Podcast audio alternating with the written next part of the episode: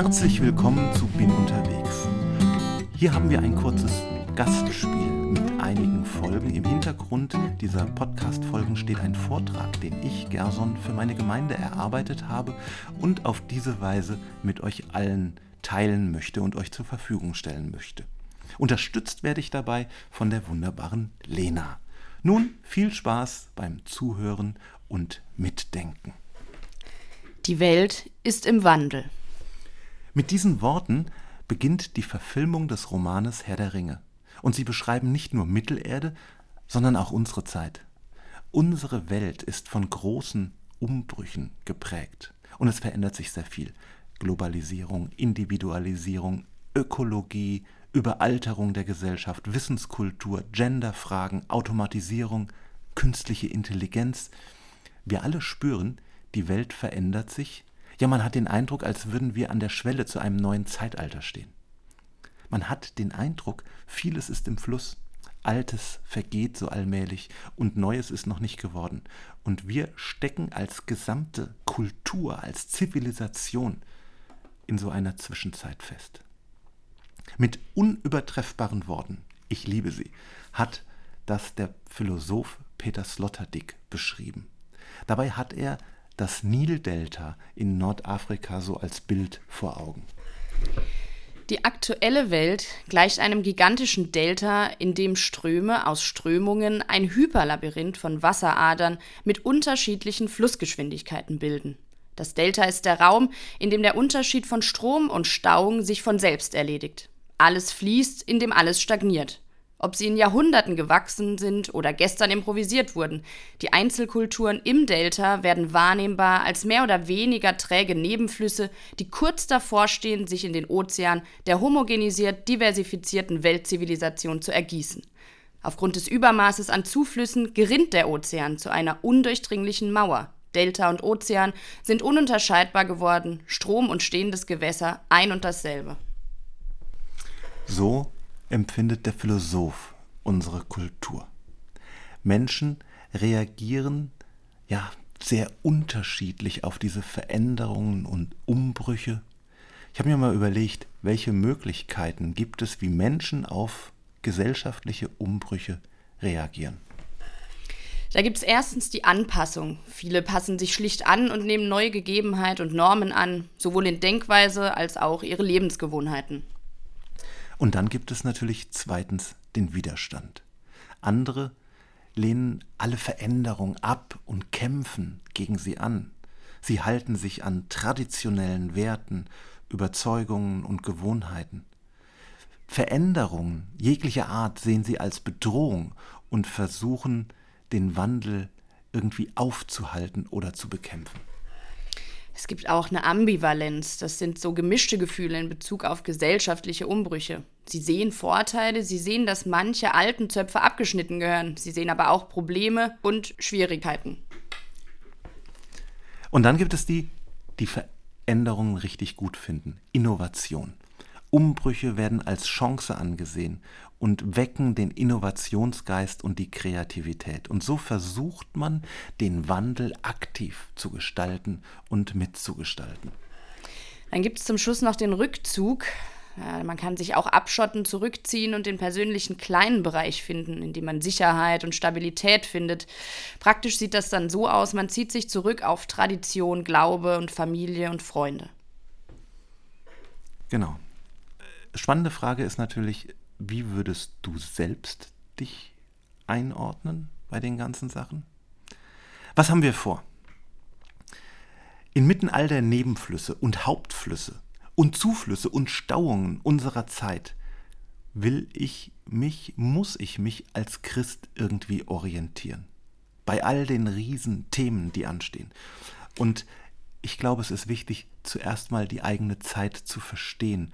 Und verstehen kann ich unsere Zeit nur mit einem Blick in die Geschichte, wie es geworden ist. Mich inspiriert hat dazu ein Buch von Thomas Hallig, ein tschechischer katholischer Theologe. 2022 hat er das Buch Der Nachmittag des Christentums, eine Zeitansage veröffentlicht. Ich empfinde dieses Buch als prophetisch, Dabei beschreibt er sehr viel Geschichte in dem Buch Und der Untertitel trifft es sehr gut, eine Zeitansage. Man spürt ihm ab, dass er sehr katholisch ist. Bei ich finde diesen Blick aber durchaus auch sehr interessant, denn manche Probleme aus dem katholischen Kontext kenne ich auch aus unserem Kontext, nur ganz anders. Was erwartet dich jetzt? Zuerst mal ein Zitat von Thomas Halleck. Die Geschichte des Glaubens ist wie ein Fluss, der die Landschaften verschiedener Kulturen, Zeiten und Gesellschaften durchfließt. Die Frage ist nun, wie mündet dieser Glaube in das Leben der einzelnen Menschen und der Kultur? Ich möchte euch auf eine Zeitreise mitnehmen durch 2000 Jahre Kirchengeschichte, gewissermaßen diesem Fluss durch die verschiedenen Kulturen, Zeiten und Gesellschaften zu folgen. Stell dir vor, wir begleiten einen Zeitreisenden. Er reist auf einem Fluss wie dem Nil. Die verschiedenen Städte, an denen er vorbeikommt, die verschiedenen Landschaften, durch die ihn seine Reise führt, sind Epochen der Kirchengeschichte. Sie werden von unterschiedlichen Menschen, Problemen und Ideen geprägt. Unser Zeitreisender sitzt in einem kleinen Ruderboot und in dem Boot steht eine große Kiste. In diese Kiste packt er Souvenirs aus jeder Zeit, Epoche und Ära. Mal ein Buch, mal die Büste eines Philosophen, mal ein Fernglas, mal einen Globus, alles Mögliche. Die Kiste wird immer voller und schwerer. Was er nicht wahrnimmt, ist, wie sehr sie den Kurs seines Bootes mitbestimmt. Dieser Zeitreisende ist ein Christ. Wir werden ihn gleich noch etwas genauer anschauen. In den Händen hält er eine Bibel. Genau. Habt ihr das Bild vor Augen? Seine Reise beginnt in Israel mit den ersten Jüngern am See Genezareth. Sie führt ihn über Jerusalem, Tod und Auferstehung Jesu, Gründung der ersten Gemeinde an Pfingsten, aber auch der Apostelkonzil in Jerusalem, das Christentum öffnet sich für die griechisch-römische Welt durch die Missionsreisen des Paulus. Es erlebt eine sehr schwere Zeit durch Verfolgung und Unterdrückung im römischen Reich. Schließlich kommt es dann zur Wende. Der römische Kaiser Konstantin macht das Christentum zur Staatsreligion. Bald darauf bricht das Mittelalter an, das dann total vom Christentum geprägt ist. Irgendwann landen wir in Renaissance, es kommt die Reformation, es kommt die Aufklärung und schließlich sind wir im 20. Jahrhundert und auch in unserer Zeit bei uns mit allen Strömungen, die uns heute beschäftigen. An einigen Stellen werden wir anhalten und mit unserem Zeitreisenden zusammen die Landschaft oder die Stadt, in der er gerade ist, betreten. Wir werden beobachten, wie er Souvenirs für seine Kiste einsammelt. Warum machen wir das? Um unsere Zeit und den Wandel unserer Zeit zu verstehen und als Christ zu beurteilen, müssen wir die Geschichte kennen. Wir müssen verstehen, was uns heute prägt, was, warum es so geworden ist, wie es geworden ist. Die große Frage, die uns im Hintergrund begleitet, formuliert Thomas Halleck so. Ich frage mich, zu welchen Wandlungen es heute kommt und welche möglichen künftigen Formen des Christentums sich in den vielen Krisen von heute bereits ankündigen.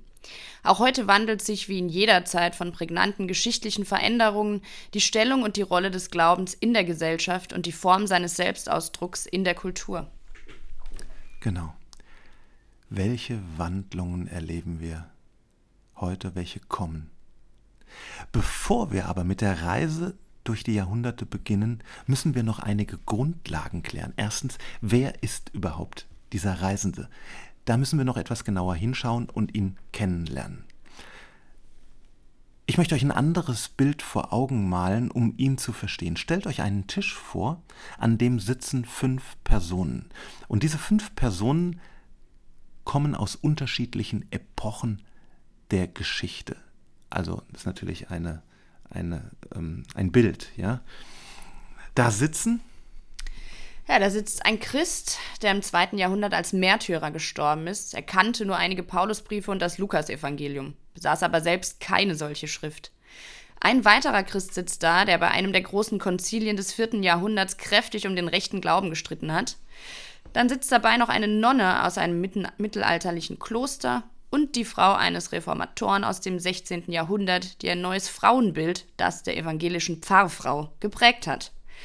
Ein postmoderner Gemeindegründer sitzt auch noch dabei, der in Berlin unserer Tage eine kleine Gruppe von Menschen aus den unterschiedlichsten Hintergründen und Kulturen um sich herum geschart hat und mit ihnen über Jesus redet.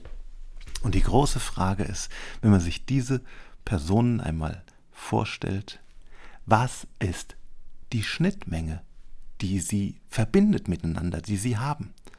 Und hierzu müssen wir jetzt zur ersten Station gewissermaßen an die Quelle unseres Flusses gehen. Die erste Station finden wir am See Genezareth. Und dort beobachten wir unseren Zeitreisenden. Er hört einigen Männern zu, die sich dort am Ufer des Sees unterhalten. Der Evangelist Markus erzählt uns von dieser Begebenheit. Als Jesus aber am Galiläischen Meer entlang ging, sah er Simon und Andreas, Simons Bruder, wie sie ihre Netze ins Meer warfen, denn sie waren Fischer. Und Jesus sprach zu ihnen, Folgt mir nach, ich will euch zu Menschenfischern machen. Sogleich verließen sie ihre Netze und folgten ihm nach. Und als er ein wenig weiter ging, sah er Jakobus, den Sohn des Zebedäus, und Johannes, seinen Bruder, wie sie im Boot die Netze flickten. Und alsbald rief er sie, und, ließ, und sie ließen ihren Vater Zebedäus im Boot mit den Tagelöhnern und folgten ihm nach. Hier beginnt die Reise unseres Zeitreisenden, eines Nachfolgers Jesu.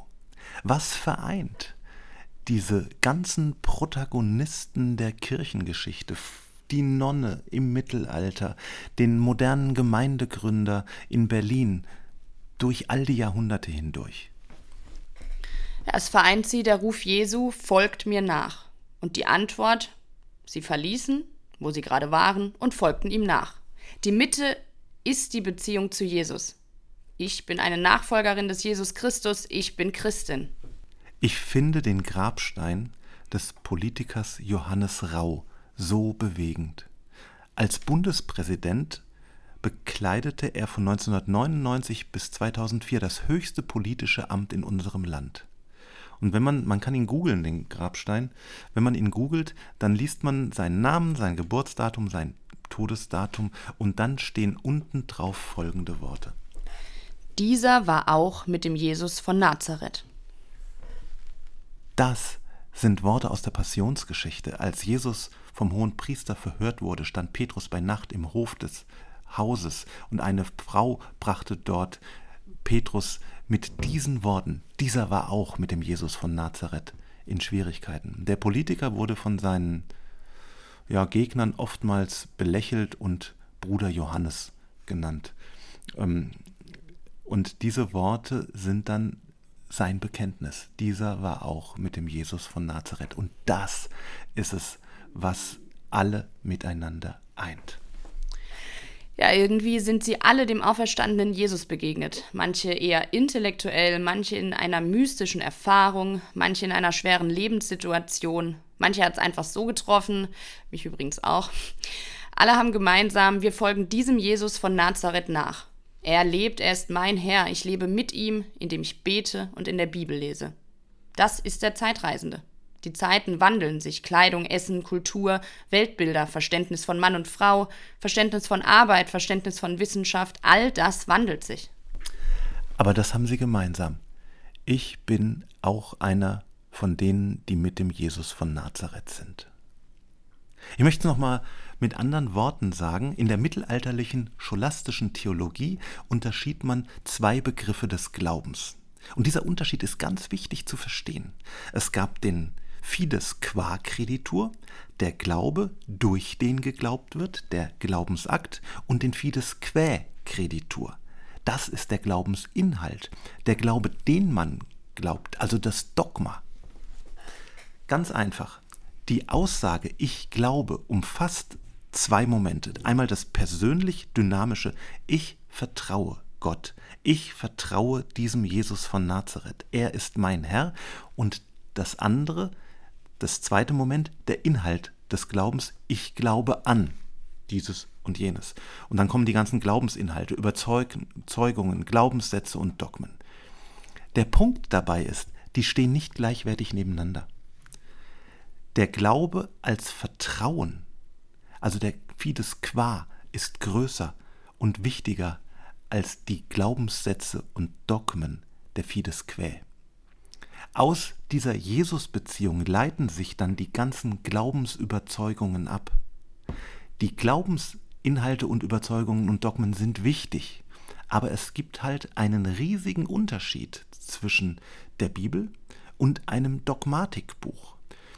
Durch die Bibel lesen wir Geschichten, Gedichte, Briefe, Visionen, die Menschen aufgeschrieben haben. Sie sind alle ergriffen gewesen. Es kommt aus der Begegnung heraus.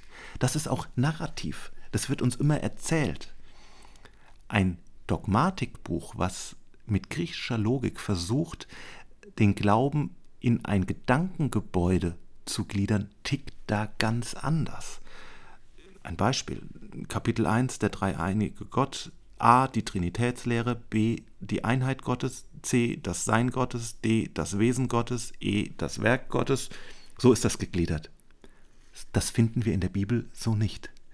Und das ist der Unterschied zwischen Fides qua und Fides quae. Das eine ist die lebendige Beziehung und das andere ist das, der Glaubensinhalt, das Dogma.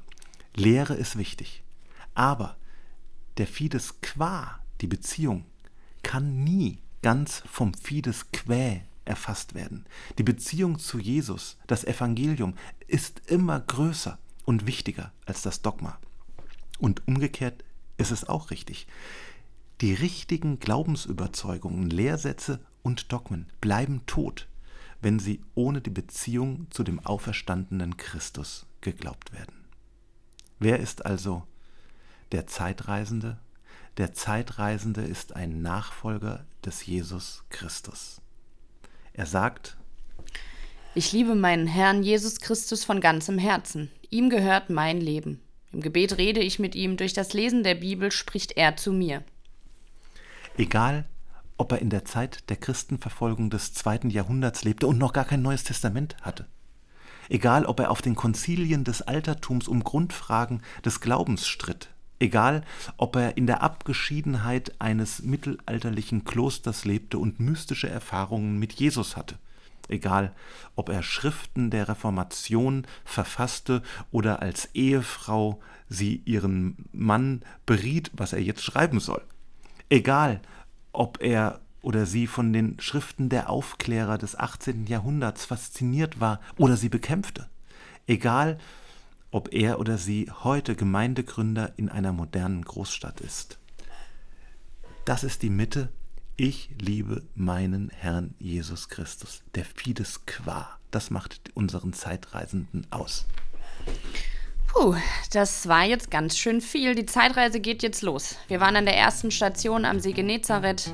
Nachdem wir in dieser Folge auch noch über das Boot und den Zeitreisenden nachgedacht haben, müssen wir uns in der nächsten Folge dem Fluss und der zweiten Station widmen. Bleibt dran, es gibt noch viel zu entdecken.